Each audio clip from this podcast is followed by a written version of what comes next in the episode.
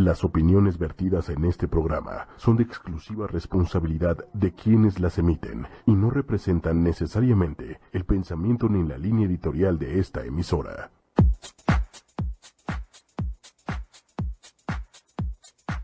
Hola, ¿qué tal? ¿Cómo están? Estamos aquí en una emisión más de Lienzo en Blanco y es jueves. Estamos listos para arrancar aquí en una, hoy en una nueva casa. Aquí increíble, felices de seguir transmitiendo. Y bueno, pues hoy eh, quisiera empezar este programa, Méndez. ¿Cómo estás? Ni siquiera te he saludado, Méndez. Estás más lejos, es que exacto, te, estaba acostumbrada a tenerte más cerca y ahora sí estás más lejos. Hay, distancia. Hay, distancia. hay un muro que nos separa. hay un muro que nos separa, entonces no estoy acostumbrada a eso. Pero bueno, Méndez, fíjate, quisiera empezar este programa con una frase que a mí me gusta mucho. Y la frase dice, no prepares el camino para el niño, sino prepara al niño para el camino. Muy buena frase. Y justo creo que en esta época que estamos viviendo, está viendo como una crisis donde nos las vivimos un poco como evitando el dolor y somos como muy buscadores de placer. Ok. Y como papás, creo que traemos como muy metidos el chip de querer que nuestros hijos sean felices, lo cual es totalmente normal, y evitarles sufrimiento. Lo cual es normal. Lo cual es normal. Hasta cierto punto. Exacto, pero fíjate, la época no nos está ayudando a que los niños generen tolerancia a la frustración. ¿Por qué? Porque todo cada vez es más inmediato. Digo, desde los teléfonos, ¿no? O sea, los teléfonos es una cosa inmediata. O sea, tú quieres hablarle a alguien inmediatamente. Un WhatsApp es inmediato. Todo lo que es la red es inmediato. Quieres dar a conocer tu ubicación es inmediato. Las redes sociales nos permiten hacer muchas cosas de manera inmediata. Entonces, cada vez tenemos menos entrenamiento en lo que es la tolerancia a la frustración. Si nosotros nos vamos para atrás y tratamos de analizar un poquito las generaciones anteriores, las generaciones anteriores tenían mucho más entrenamiento en lo que es la tolerancia a la frustración. Es cierto. O sea, desde ponte a pensar que querías hablarle a alguien por teléfono, te tenías que esperar a llegar a tu casa donde había un teléfono y no lo podías hacer de manera inmediata. Si querías tomar una foto, pues si tenías la suerte de cargar una cámara, pues la podías tomar. Si no, ya habías perdido un poco la oportunidad. Y todavía, aunque tomabas la foto, tenías que ir a revelar el rollo. Sí, tenías que esperarte mínimo un par de días. Exactamente. Y abusado porque no se te vaya a velar el rollo. Y se te podía velar el rollo, ya valió. Entonces había mucho entrenamiento en esperar muchísimo entrenamiento y era una cosa natural, ni siquiera tenía que ver con los papás. La vida misma te iba generando lo que es como tolerancia a la frustración. Hoy en día, como es la vida, no tienes tanto como ese gimnasio. Vamos a tratar de imaginarnos la tolerancia a la frustración como un músculo. Entonces, ese músculo de entrada, por vivir en el tiempo que vivimos, no se ejercita tanto. Y después como papás creo que también nos bombardean con muchísima información. O sea, de hecho, es impresionante, pero del tema que más existe en libros es de crianza. O sea, si tú vas a una librería, o sea, así donde más vas a encontrar libros es de crianza. Y lo más chistoso es que existe un libro para todo, pero aparte existe el contrario. O sea, está el libro que dice, deja llorar a tu hijo.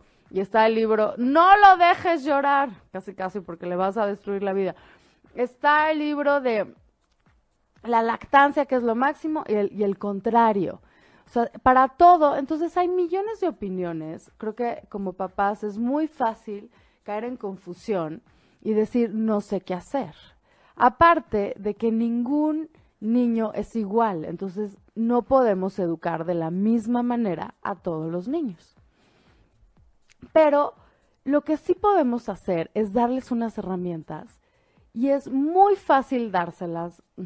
Solo tenemos que entender qué mensaje le estamos transmitiendo como todo el tiempo a los, a los niños. Pero acabas de mencionar algo importante. ¿Herramientas para quiénes? ¿Para los niños o para los papás? Para ambos. Para ambos, para ambos. Mira, creo que de lo que estamos hablando un poquito es de una filosofía de vida. O sea, creo que si tú le transmites a tus hijos cierta filosofía, ellos van a tener mucho más herramientas. Hay ciertas creencias que tú puedes tener de la vida que te ayudan a tener herramientas, te ayudan a ser más fuerte, te, traes como más, e, más equipo, ¿no? Para enfrentar la vida. Y hay otras creencias que no te ayudan y que van a ser mucho más difícil cuando tú tengas que superar un obstáculo. He escuchado a muchos papás jóvenes que de repente utilizan esta frase de yo no quiero que mi hijo sufra lo que yo sufrí. Híjole, es que acabas de tocar un punto buenísimo. Claro, yo no quiero que mi hijo sufra lo que yo sufrí. Y esto es una cosa que nos pasa muchísimo como, papás. Pasamos nuestra propia experiencia, nuestros propios traumas a nuestros hijos cuando muchas veces no tenía nada que ver la historia. Sí. y a mí me suena como un... Eh, me preocupa en el sentido de que a lo mejor también suena como una especie de reclamo. Tu papá no me educaste como yo quise. Como no, yo quise. No me dejaste hacer lo que yo, yo quería. Claro, lo que pasa es que este tipo de planteamientos casi siempre caemos como del otro lado de la balanza, ¿no? Y nada que esté como demasiado para un lado, demasiado para el otro, o sea, como dicen, ni muy, muy, ni tan, tan, no nos va a servir. Entonces, si por ejemplo decimos, no, nuestros papás eran súper exigentes, no sé qué, yo no voy a hacer lo mismo, tal vez nos vamos del otro lado de la balanza y somos demasiado permisivos. O al revés, es así como, no, eh, mis papás nunca estuvieron ahí y ahora yo voy a estar ahí. Y a veces nos volvemos sobreprotectores y hasta acosadores y no les estamos enseñando a nuestros hijos independencia. Entonces, es, eh, es algo que realmente tenemos que revisar. Y fíjate, y aquí viene una parte importante, Méndez. Entre mejor estemos nosotros como papás, como persona, trabajados, mejores papás vamos a poder ser, porque ya no estamos trasladando nuestros traumas a nuestros hijos. Claro. Sino que estamos un poco más eh, como sueltos, ¿no? Y nos da un poco más de objetividad, porque a veces es muy fácil perder la objetividad. Súper fácil, sobre todo, obviamente, con tus hijos. No, porque te tocan las fibras más sensibles, o sea, y entonces cuando están hablando de tu hijo, es como si estuvieran hablando de ti. O sea, te lo tomas muy... Pero de ti al cuadrado. De ti al cuadrado y es como que, te están juzgando a ti. O sea, si tu hijo tiene un problema, te lo tomas muy a pecho porque es tu hijo y, y es como tu crianza. Sí. Entonces es como si te estuvieran atacando directamente.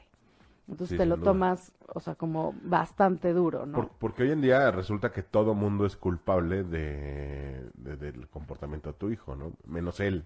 Menos él, exactamente. Y aquí vamos justo con lo que decíamos sobre las, las herramientas.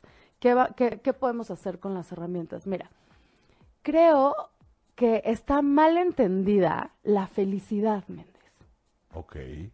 Creo que hoy en día, digo, y no, no quiero generalizar, pero en general, creo que como se manejan los medios de comunicación, más o menos como se maneja la mercadotecnia, los productos que se venden, se está vendiendo como una felicidad muy inmediata. Y un, y una, o sea, como que las cosas externas te hacen feliz y, no, y nos hacen creer que cualquier incomodidad ya es mala. Okay. Entonces creo que estamos buscando todo el tiempo estar felices, estar muy bien. Y a veces tenemos que enseñarle también a los niños que no todo el tiempo va a ser cómodo. No todo es color de rosa. No todo es color de rosa. Y que la vida tiene retos y dificultades. O sea, de hecho, sería increíble poder transmitirle a nuestros hijos que la palabra conflicto no es algo malo. Claro. ¿No? O sea, si podemos empezar a, y ahorita vamos a platicar un, un poco cómo se hace esto, Pero imagínate que si yo tengo metido el concepto de conflicto en mi cabeza y lo veo como algo normal, como algo de la vida, no como algo dramático, creo que lo voy a poder enfrentar de manera distinta. Si yo veo un conflicto como una oportunidad, se abren muchas puertas. Si yo veo un conflicto como una tragedia y como algo horrible, y peor aún, como algo que me pasó, y que casi, casi, qué desgracia, lo voy a enfrentar de una manera totalmente distinta y lo voy a vivir de una manera mucho más intensa. Entonces, tenemos que enseñarle a nuestros hijos que el conflicto y las dificultades son parte de la vida. No las podemos quitar. O sea, imagínate, digo, aparte de que es imposible, creo que también sería muy aburrido que todo fuera absolutamente color de rosa. Súper aburrido. O sea, no digo, aparte que no hay manera, ni siquiera nos tenemos que cuestionar eso, porque la, o sea, la vida no es así, es imposible. O sea, me estás diciendo que, por ejemplo, en, el sentido, mucho, mucho le echan la culpa a la tecnología, ¿no? Pero la tecnología no tiene nada que ver, simplemente que su creación es sí para facilitarnos la vida, pero lo que ha estado mal es la educación sobre la tecnología. Exactamente. No, porque la tecnología está ahí para ayudarte, no para controlarte que hoy en día, básicamente, no generalizo, pero la mayoría de los millennials los controla. Claro, porque sí, tienes una cosa que era una herramienta, pero que ahora, o sea, ¿quién elige? ¿no? Ah, exacto. ¿Quién elige? ¿no? Y que, que, ese es otro punto del que vamos a hablar sobre la decisión. Pero, fíjate, ¿cómo le enseñamos a nuestros hijos a darle ese twist, cambiar ese chip y que vean el conflicto como algo cotidiano, como algo normal. Y tal vez hasta podríamos ni siquiera hablarle, eh, o sea, decirle conflictos, sino como retos. O sea, que veamos la vida como que tiene retos. Todo el tiempo tenemos retos y, se siente hasta bien lograr retos. O sea, cada vez que logramos algo es, es increíble. Entonces, serían como estas metas chiquitas de la vida. Metas chiquitas de la vida. que se creó un problema, un conflicto, un reto, hay que superarlo. Exactamente. Entonces, por ejemplo, en la vida cotidiana, en el día a día, podemos hacer miles de comentarios que ayudan muchísimo a nuestros hijos a poder tener como esta visión y que le estamos regalando realmente herramientas. En serio, es la mejor herencia que les podemos dejar. Un ejemplo de, esto, Méndez. Por ejemplo, eh, algo pasa, no sé, vamos a ir a tomar un helado, estamos caminando, llegamos y la heladería está cerrada. Y entonces, o sea, creo que es importante a veces mencionar frases como, bueno, pues ni modo, no siempre salen las cosas como nosotros queremos. O sea, y es importante como subrayar esta parte, porque sí es cierto, no siempre salen las cosas como nosotros queremos. La vida está llena de pequeñas frustraciones y que tenemos que entender esa idea, no siempre va a ser como tú quieres. No siempre. voy a enmarcar eso. no siempre va a ser como tú quieres. O sea, no hay absolutamente una persona en el mundo que le haya salido todo como quiere. O sea, siempre hay dificultades, obstáculos, o simplemente la expectativa que tenías no sucede. Lo complementaría con un ni cuando tú quieras. Exactamente. Porque aparte es parte de esa inmediatez que la tecnología los ha llevado creen que todo es en el momento en que puchan el botón. Exactamente, o sea, no, no, no todo va a ser inmediato, ni no todo va a salir exactamente como tú, como tú quieras. Así de me desperté y quería un coche último modelo. ¿Dónde está? Pues, ¿Dónde está? Exactamente. Ahora, esto no significa que por eso no voy a ser feliz. Ajá. Entonces, ¿qué es lo que le tenemos que enseñar a los niños? Adaptarse. Adaptarse a cada vez que viene una frustración. Digo, bueno, así es la vida, no siempre podemos tener lo que tenemos, me adapto, hago un plan B, lo soluciono, ¿no? Entonces, por ejemplo, en este ejemplo que estábamos poniendo de la heladería, o sea, algo que conviene es decir, bueno, ahora qué hacemos? O sea, de todas maneras nos las podemos seguir pasando bien, ¿no? Nada más tenemos que pensar en un plan B. Entonces, a mí me encanta que tengamos como estas frases y que las podamos repetir, o sea, que, las, que, tengamos como una caja de herramientas con ciertas frases que nos van a ayudar a darle herramientas a nuestros hijos. Por ejemplo, plan B. Oiga, no se pudo plan B, ¿qué hacemos? Y entonces ahí lo que vemos es que estamos entrenando a nuestros hijos a que cuando se les cierra una puerta, estén entrenados a luego, luego pensar en un plan B, pensar en que hay otras opciones, pensar en que hay oportunidades, siempre hay nuevas oportunidades. Y lo que estamos también fomentando es la creatividad. O sea, de decir, ¿y ahora qué hacemos? Y tienes toda la razón, porque normalmente veo a jóvenes y uno que ya es un anciano de crédito. este, Cálmate, Méndez. que de verdad se frustran mal ante un no. O no ahora. No ahora. No es un no rotundo, es un por este momento. Por este no. momento, por este momento no. Y esa es la otra cosa que tenemos que, enseñ- que enseñar. Así como tenemos que decir, no siempre sale las cosas como queremos, nos tenemos que adaptar. Y si no sale, pensamos en un plan B. Otra cosa que, que también creo que es importantísimo enseñarle a nuestros hijos es el largo plazo. Porque generalmente no logramos las cosas a la primera. O sea, requiere de un largo plazo y a veces tenemos que practicar muchas veces y a veces va a requerir de un esfuerzo de muchos días. Y entonces, si nosotros empezamos a hacer proyectos con nuestros hijos de largo plazo y vamos marcando ese camino y vamos diciendo que qué padre llegar a ese objetivo, les estamos enseñando a luchar y les estamos enseñando tolerancia. No lo vas a conseguir tal vez hoy. Tienes que trabajar mucho más de eso. Entonces, ejemplos de esto, a veces vale la pena que si se inscriben en una clase la terminen, ¿no? O sea, generalmente son como ciclos de clase porque les estamos enseñando como a seguir luchando. Y también está padre hacer como proyectos con ellos, o sea, como un proyecto, quieres coleccionar algo, eh, quieres hacer como, por ejemplo, ver una serie de películas, leer una serie de libros, porque van viendo que poco a poco lo van adquiriendo. Realmente no aprendería nada un niño si tú le regalas la colección de algo completa. Porque esa emoción de me falta esta pieza, voy coleccionando, voy consiguiendo, justo te da ese sentido de largo plazo. ¿No? Entonces, eh, me recuerdo como alguien que estaba consiguiendo unas estampas, ya sabes, como este álbum del mundial, Mundial. ¿no? Entonces, que, que iba consiguiendo. Y entonces iba de puesto de revista en puesto de revista, tratando de conseguir millones de estampas para que de una sentada el niño pudiera completarlo, porque ya lo quería tener.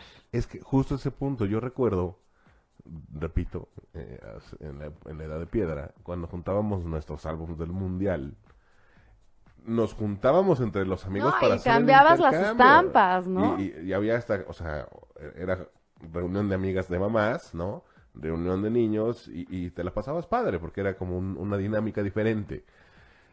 Y hoy día no, como bien dices, o sea, ve- veo berrinches y veo, bueno, aparte hicieron una oportunidad de negocio con ello, porque ahora vas a ciertos lugares en donde se hacen estos intercambios porque el niño quiere llenar el álbum ya. Y parece Exacto. una competencia y ahora hay que pagar por ello. Exacto. No, y si tienes el suficiente dinero, acabas, ¿no? Como, como teniendo. Y entonces no hay esta espera de, ay, a ver qué estampa me sale. ¿Qué tan malo es esta parte de sí solucionarles esta inmediatez con tal de que se calle? Con Es- tal de que... Es que ese es el problema, porque ¿cuál es el mensaje? Si, o sea, yo sé que a veces puede ser muy frustrante con tal de que se callen, pero ¿qué les estamos enseñando? O sea, porque la vida no va a funcionar así. O sea, no porque hagas un berrinche va a suceder lo que tú quieres en la vida. Entonces, no les estamos dando las herramientas. Y a veces, o sea, aparte los berrinches, o sea, y estos como corajes, es cuando no has entendido y no has generado esta tolerancia. Pero una vez que la generas, más no sucede el berrinche, lo que sucede es la adaptación. Y entonces necesitamos tener a niños que se adapten más fácilmente, que sean más creativos, que piensen en soluciones. Y esto te lo da una visión diferente de lo que son las dificultades, una espera, una tolerancia a la frustración.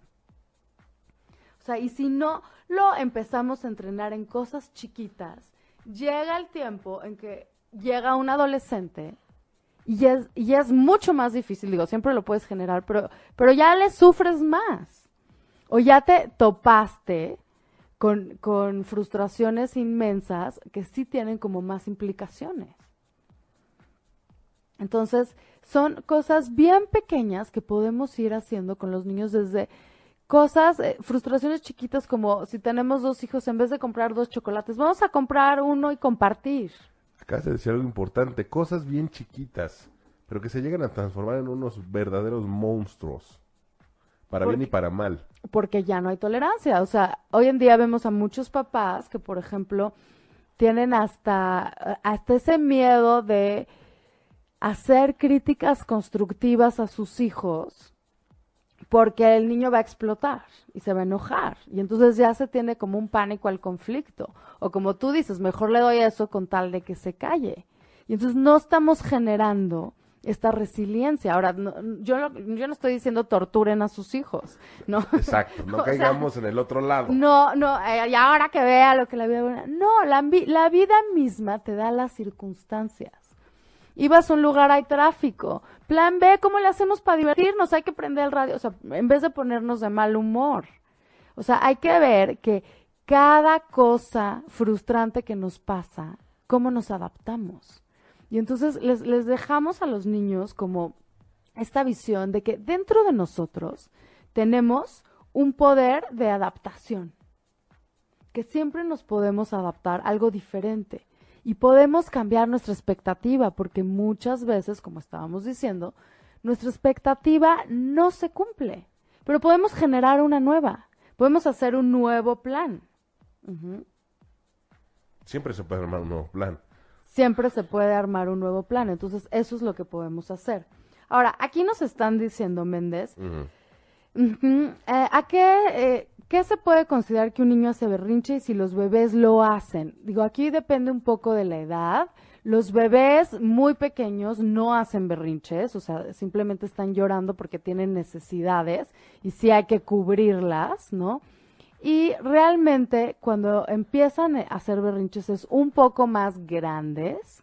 Eh, a veces se dice que después del año, algunos otros teóricos dicen que un poquito antes. Y entonces también queda como ese miedo, por ejemplo, de dejarlos llorar. O sea, ¿qué tanto lo dejo llorar o no lo dejo llorar? O sea, ¿qué tanto le estoy haciendo un daño como de no hacerle caso? ¿O qué tanto no estoy como realmente fomentando lo que es esta tolerancia a la frustración? Y aquí la clave es un poco dejar que, que, que la vida misma nos vaya diciendo si es una cosa así elemental o no. Por ejemplo, si un niño está llorando porque quiere una paleta y ya comió mucho azúcar, por ejemplo, o no, o va a comer y se le va a quitar el hambre, pues la vida, la lógica misma nos dice, híjole, ahorita la paleta no, y va a llorar. Y lo podemos acompañar mientras llora, validándole el sentimiento. Lo que le podemos decir es, yo sé que quieres esta paleta, solo que hay tiempos para todo y la, la, tal vez la paleta solo es en el postre o la paleta es una al día, o sea, según cuál sea nuestra regla. Y lo acompañamos como porque al principio es muy frustrante, o sea, más si es un bebé chiquito, un niño chiquito, y entonces le decimos, te entiendo, pero esto, y le explicamos la regla, esto es por tu salud. Y sí lo dejamos llorar, pero acompañándolo. Okay. Y de esta manera eh, ¿cómo se llama? Sí estamos generando tolerancia a la frustración. Tú no eres el malo que no le está dando la paleta. Lo que le estás explicando, por ejemplo, es esta parte donde no es lo mejor para él y puede esperar. Y tal vez también le puedes decir cuándo sí va a poder tener la paleta. O cuando sí va a poder tener algo. Y también estamos como que trabajando esta parte como de largo plazo. O sea, tal vez hoy no puedes en este momento tener una paleta, pero sí la vas a poder tener, tal vez después de comer, ¿no? O tal vez em, a la hora que tú tienes como determinado que, por ejemplo, pueden comer dulce. Lo mismo que si quieren seguir jugando, o sea, una cosa que está pasando mucho en niños más grandes es como se quedan totalmente inmersos, por ejemplo, en el Xbox, en el PlayStation. Y son horas y horas y entonces y yo, yo no estoy ni en contra del Xbox ni del PlayStation, pero no puede ser la única cosa que hacen. No, no, no, es terrible que sea la única cosa que hagan. Es la única cosa. Entonces es también como enseñarlos a establecerse límites. Qué padre que juegues. Vamos a ponernos, ¿no? Como, como un, un espacio para poder jugar y después, como, con qué otras cosas quiero llenar mi vida. Porque también de esa manera les estás enseñando equilibrio. Porque nuestra vida no puede tener un eje. O sea, porque aparte si, si algo pasa, oye, si se va la luz, ¿no? O sea, ¿qué, ¿qué vas a hacer? Tienes que tener muchas opciones. Entonces, de esta manera, tenemos creatividad. No dejamos a los niños aburrirse. ¿Qué pasaba antes? O sea, antes los niños salían a la calle, ¿no? O sea, cuando tal vez no había Xbox, inclusive no necesitas ni juguetes. Los niños solitos inventan juguetes, inventan juegos. O sea, había juegos maravillosos con corcholatas. En ese sentido, fíjate que ha- ha- haré un pequeño cuestionamiento en, en- en- en lo que viví hablando de Big Brother y este experimento social. En los primeros, En los primeros Big Brother. en los primeros Big Brothers, justamente pasaba eso. Ellos se divertían solitos. Ellos inventaban. Tenían que inventar porque lo- que los tenían ahí aburridos, entonces algo se inventaba. Aquí sí se aplicaba el back to basics, ¿no? Vamos a regresar a lo básico. ¿Qué, te- qué tenemos? Con eso nos vamos a divertir porque no nos van a dar nada más. Porque no hay nada más. Y en este último, ellos se quejaron siempre que no les poníamos actividades, que no les dábamos herramientas para divertirse, que entonces, ¿qué hacían? Estoy hablando de más de 12 años de diferencia. O sea, entre el primer Big Entre- Brother y el último y Big Brother. este último, más de 12 años de diferencia, en donde noté esta particular eh, esencial Pero cambio, mira qué interesante. en donde quizá también error de producción, no tomar en cuenta todos estos cambios en, en- en la esencia de la sociedad, de los participantes mismos que entraron, que parecieran a lo mejor tontos a simple vista, como dices, muy chiquitos, pero que al final creo que marcaron gran parte de la dinámica dentro de la casa. Claro. ¿Y qué podemos hacer con los niños? Por, o sea, en, es- en este rollo de que se aburran, no sé qué. O sea, a veces los tenemos que enseñar, darles un, un empujoncito, a ver que ellos pueden crear la diversión, que pueden ser creativos, ¿no? Y entonces, claro que un gran impedimento son los teléfonos, las iPads, o sea, toda la tecnología, porque hasta un niño cualquier cosa que está aburrido, no sé qué, le damos el teléfono, le damos el iPad y pues ya se queda totalmente entretenido con los juegos, ¿no? Y entonces, y ya no pudo realmente poner en práctica su creatividad, ¿no? Y a veces se cuenta en una sobremesa, tal vez puede jugar con los sobrecitos de azúcar, con los palillos, inventar algo, armar una casa, empezar a platicar, pero si no tiene ese espacio, donde y, y- y no es como, oye, inventemos algo, estoy aburrido, ah, o sea, se aburre el que quiere, Claro. porque tenemos una infinita creatividad, con piedritas, con lo que sea, podemos inventar un juego, podemos platicar, podemos compartir experiencias, entonces, pero para que eso se dé, tiene que haber ese espacio donde de repente decimos, ¿qué hacemos? A veces es increíble poder inventar juegos donde de material reciclado, transformar cosas que tal vez no tienen una forma de decir, ve todo lo que podemos hacer. Y por ejemplo, ahí sí nos puede ayudar la tecnología. Hay unos videos en YouTube padrísimos sobre creatividad. Y el chiste es, vemos uno, pero nos vamos a hacer, a crear. Y entonces si estamos creando con los niños, los niños aprenden a crear. Y un día solito, que está aburrido, él solito empieza a ver cómo juega. Entonces, si les estamos enseñando, nos podemos adaptar, plan B, todo lo que es el largo plazo y también esta parte donde tú eres responsable. Si tú estás aburrido, no le puedo echar la culpa a los demás. O sea, el único, porque yo sí puedo generar esa diversión. O sea, es mi responsabilidad. Es lo mismo, y, y que esa es otra cosa que está pasando mucho en la sociedad. Los demás tienen la culpa. Porque tenemos la idea de que todo se nos tiene que dar de manera natural y, y- y- y Es que, eh, perfecta. si fuera un equipo de fútbol es todos tienen que jugar para mí para que yo sobresalga, ¿no? Si no, no puedo hacer nada. Exactamente.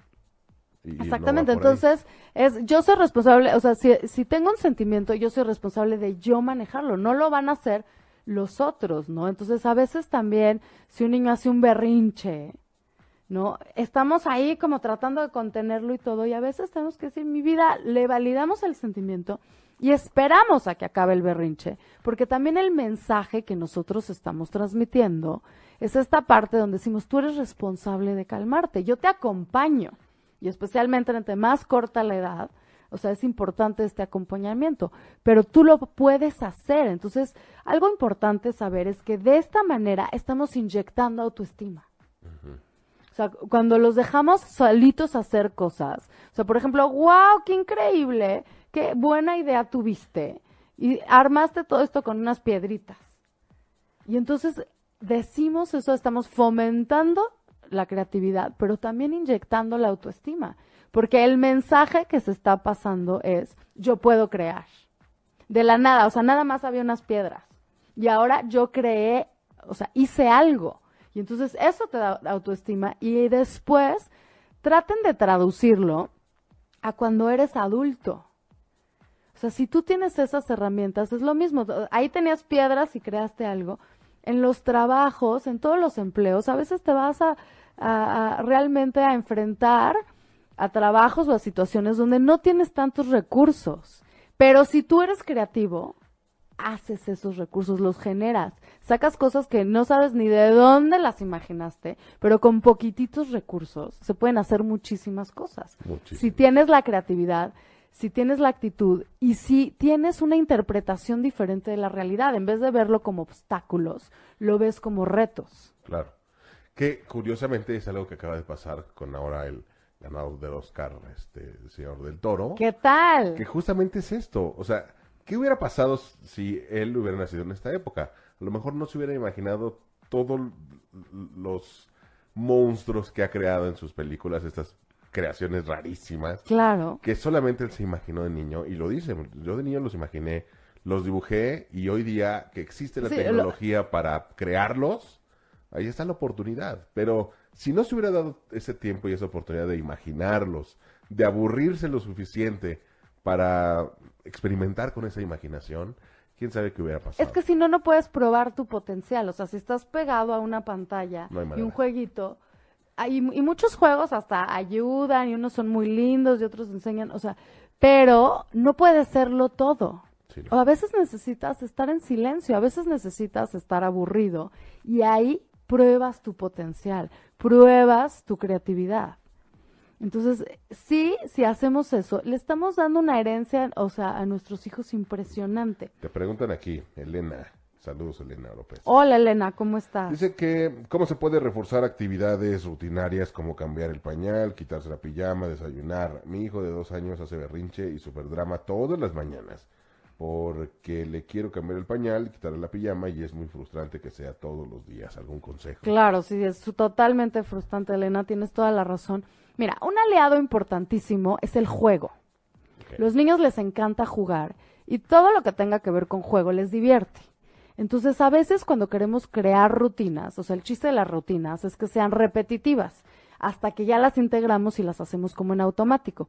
Pero mientras esto no sucede, o sea, mientras no se ha hecho la rutina y no se hace de manera automática, lo podemos hacer por medio de juegos. O sea, si nosotros le estamos diciendo a los niños, ponte la pijama, lávate los dientes, haz esto, ya te dije tres veces, empezamos con gritos, o, ¿no? O empezamos, y entonces es el berrinche, y bueno, se hace horrible, tanto para el niño como para, para los papás. Y podemos también como tratar de utilizar la creatividad y decir, bueno, ¿qué tal si hacemos, por ejemplo, un juego o una canción cuando nos lavamos los dientes? O sea, es mucho más fácil llamar a un niño a un juego que llamar a un, niño a una cosa que te da la peor flojera. Entonces es como, si creas una canción, si creas un jueguito mientras te lavas los dientes, si te lavas los dientes con el niño, y entonces lo llamas como lo invitas a jugar en vez de que lo invites a una obligación. O sea, lo invitas como, como decir, y, le, y ahí, cuando ya estás en el juego, también le vas dando como los elementos de decir, ¿por qué es importante hacer esto? O sea, por ejemplo, ¿por qué es importante lavarte los dientes? ¿No? Y entonces, qué padre, porque están limpios. Ahí también podemos sí utilizar la, tecnología. Hay unos videos lindísimos que nos dicen sobre las caries, ¿no? Entonces, o sea, también podemos aprovechar para que sea como una cápsula informativa educacional. Pero lo hicimos a través del juego y lo hicimos a través del vínculo. Entonces, una vez que lo cachamos ya en el juego, podemos ya ir generando como eh, realmente ese hábito. Y aparte los niños lo ven como algo divertido y no como, como una cosa como oposicionista, ¿no? Entonces, justo eh, lo que nos está diciendo Elena es como cambiar el pañal, o sea, también podemos aprovechar igual para cantar una canción, hacerlo en un lugar donde vamos, por ejemplo, hacer ruidos de música, aplaudir mientras estamos como cambiando el pañal. Entonces, llama la atención al niño querer hacer como, como esa actividad. Entonces lo podemos hacer de esa manera. Entonces siempre hay que usar, especialmente en estas edades, como el juego como aliado.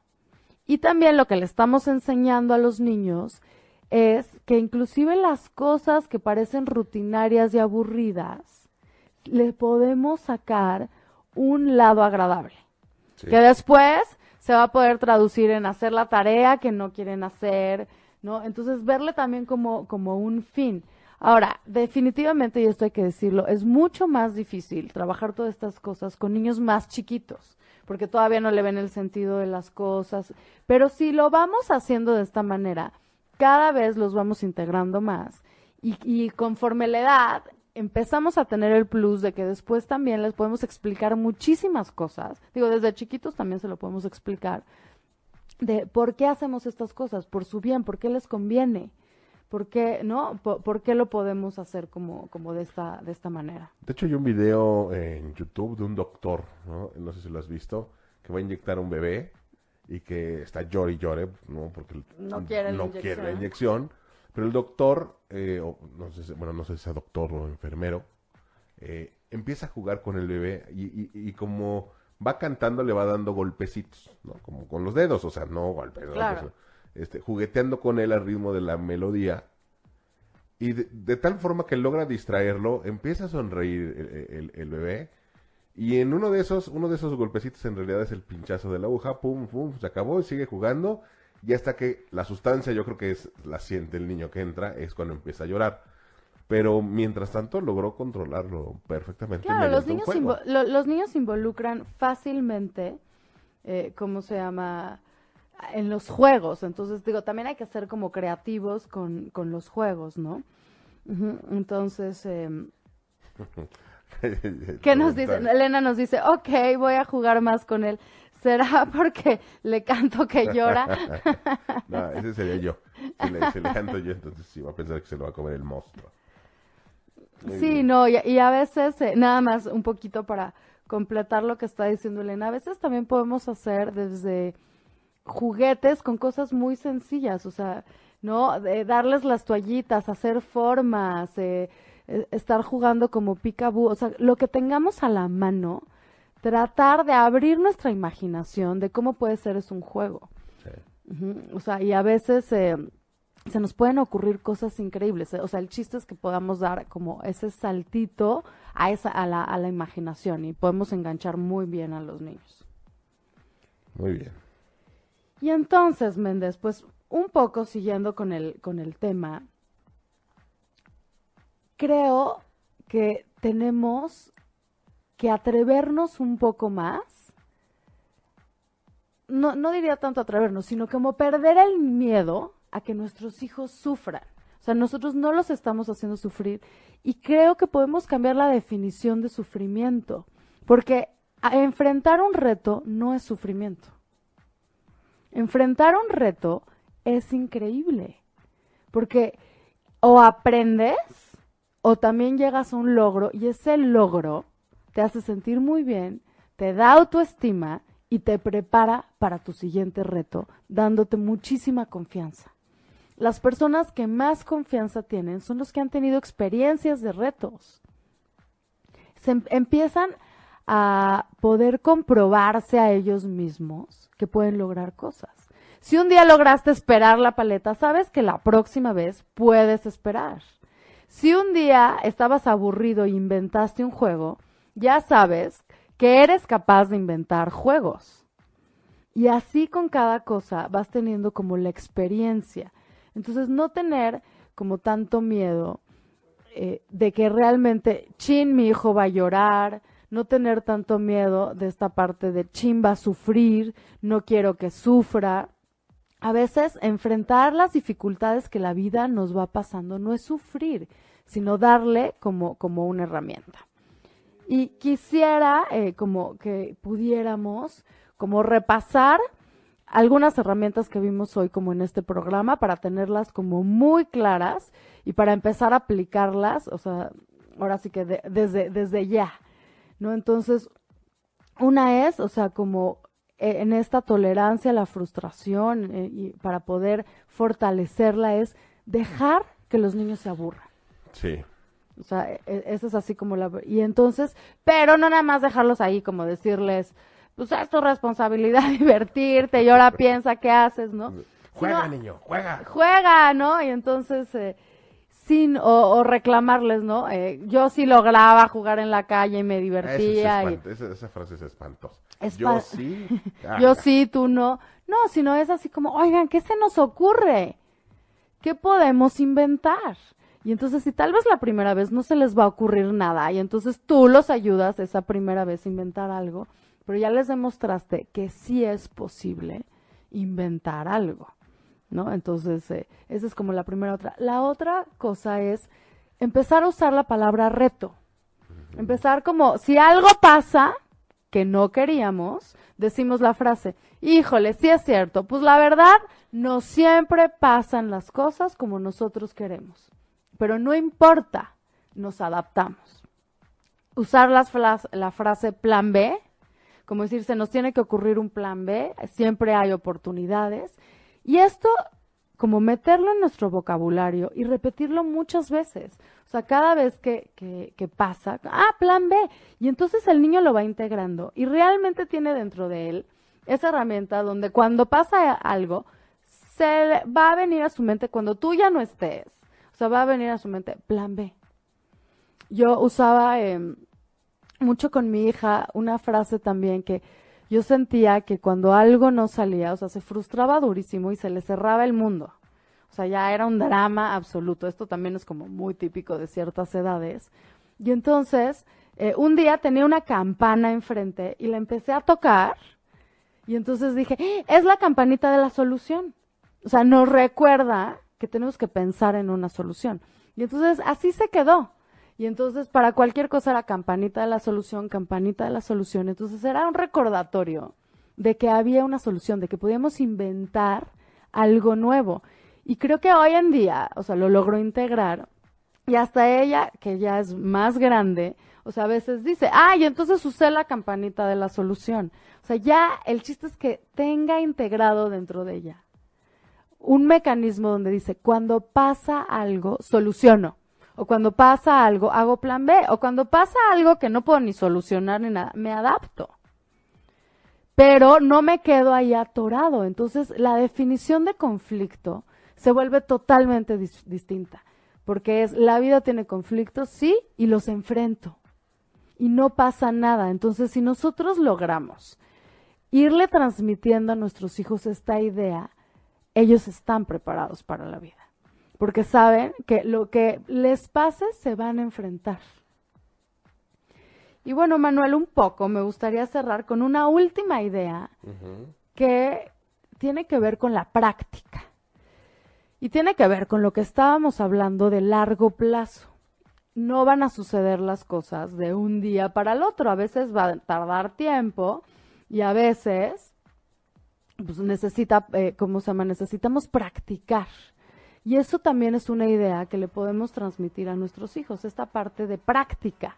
De no me salió, no importa, mi amor. O sea, hay que practicar muchas veces y a veces hay que contarles historias de, desde atletas, artistas, o sea, porque todo el mundo se los imagina que por arte de magia, o sea, aparecieron ahí en el equipo o aparecieron ahí, ¿no? Como en la tele. Y las cosas requieren de mucha práctica y de mucho esfuerzo para que se tenga totalmente otra concepción del esfuerzo, que el esfuerzo se vea como parte de la vida y la práctica. Y si tú quieres algo, si tú quieres lograr algo, no importa que sea, si realmente lo quieres, si te esfuerzas y practicas, lo logras.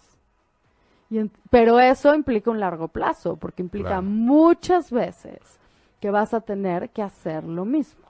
Y entonces podemos irle dando como reforzamientos chiquitos, donde sea qué padre que estás luchando por lograr un objetivo. Que justamente hace poco estaba leyendo también un eh, una editorial eh, referente a los nuevos youtubers, En referencia a eso, que lo curioso es que los youtubers originales, los que se hicieron de fama y dinero, eh, hacían sus videos no pensando en fama y dinero. Sí, los hacían como por gusto, ¿no? porque estaban aburridos y porque encontraron Estaban creando su... Y, encontraron que esta tecnología, bueno, representaba una fuga de todas las ideas que tenían y las empezaron a realizar y pegó. Y no estaban como los nuevos youtubers forzando esta... No, y a veces también toma muchísimo tiempo, por ejemplo, tener followers, o sea, en, en este caso específico de los youtubers y, y, de largo plazo, o sea, no, no, no puedes esperar que de un día para el otro. o sea, tienes que generar una idea, trabajar en ella, esforzarte, estudiarle, o sea, también que, porque también muchos niños, porque hay, hay niños ya que son youtubers y que son famosísimos. Y entonces muchos de ellos que ven sus videos quieren, ay, a mí también ábreme un canal, yo también quiero ser youtuber, ¿no? Pero no puede ser una cosa como, primero que nada hay que preguntarnos si realmente quieren eso, ver todo lo que implica, un poco hacerte como la pregunta, ¿para qué quiero esto? ¿Va conmigo? ¿No va conmigo? ¿Qué quiero lograr con esto? O sea, y, hay que ayudar a nuestros hijos a hacerse esas preguntas. Cuando se proponen algo, o sea, porque a veces nada más es porque el amiguito lo quería o por moda y en realidad no lo quieren, entonces lo van a abandonar. Entonces hay que conectarlos también con su pasión, porque todos tenemos una pasión.